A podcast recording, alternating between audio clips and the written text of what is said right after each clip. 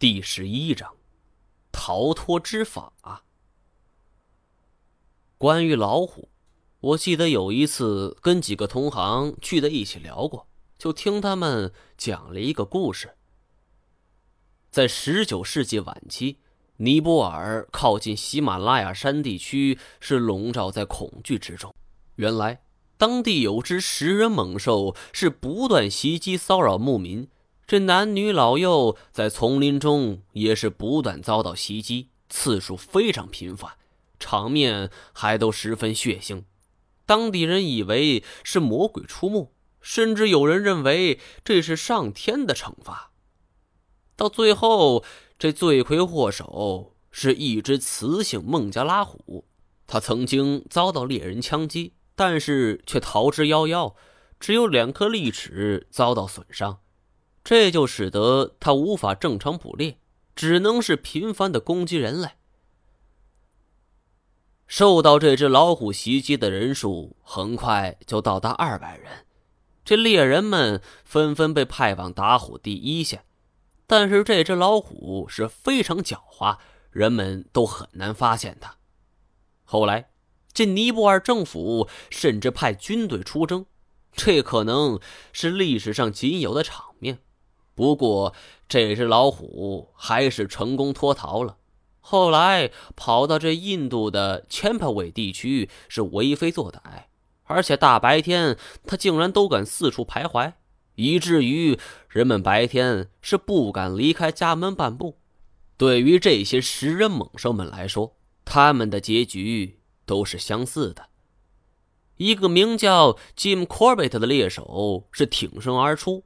而后来，可笑的是，他竟然成为了第一位倡议保护老虎的先驱。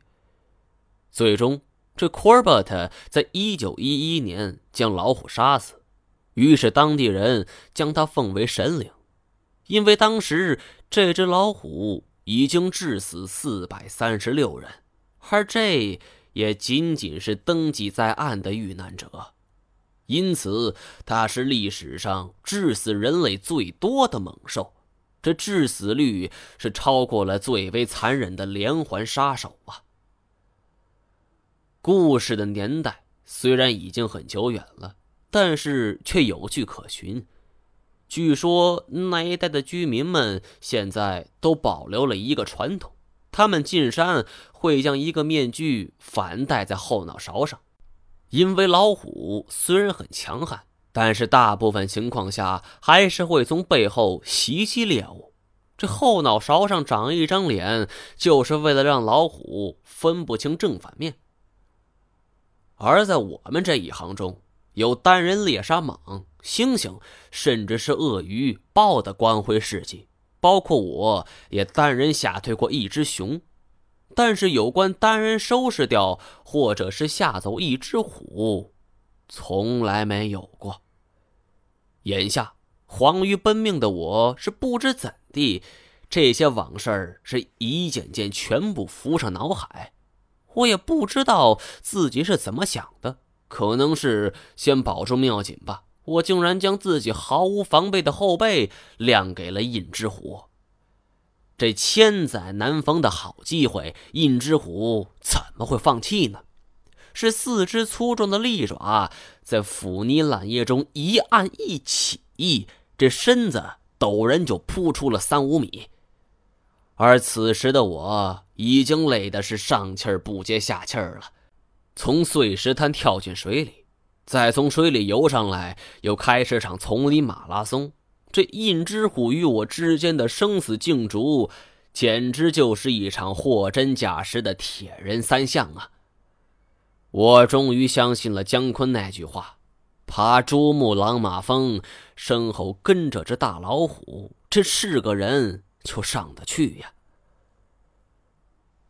我的体力已经接近了极限，更何况左肩重伤，一直是耐着疼痛奔跑。而这老虎体力还很充沛，以前听人常说，这老虎爆发力非常强，而它每次捕猎往往依靠这种爆发力，所以这老虎的捕食成功率算不上多高。因为这爆发力归零，他们就会放弃。可是眼下，我跟这只印之虎从陆地到水里，再到陆地，这孙子可一点放弃的想法也没有，反而距离是越来越近了。我正在惊慌之际，身后印之虎是一声怒吼，这阵阵狂风将我头发都给吹了起来。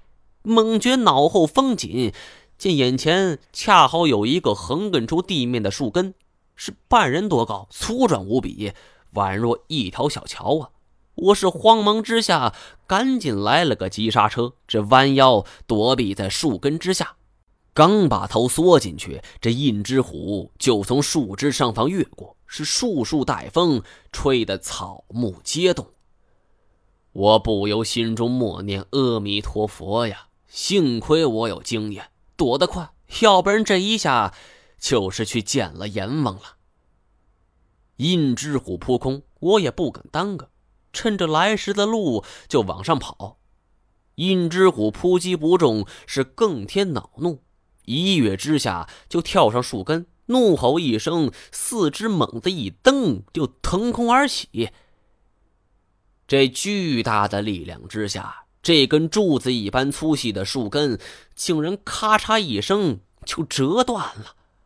我不禁骇然，真不愧是百兽之王啊！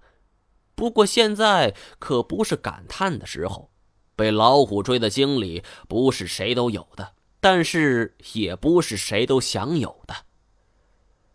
此时我的速度已经慢了下来，印之虎几次尝试加速，都被我利用复杂地形给躲了过去，要么急转弯，要么刹车躲避，每一次都凶险无比。我明白，我这是纯属运气呀，或者说是人临死之前被激发出来的潜能。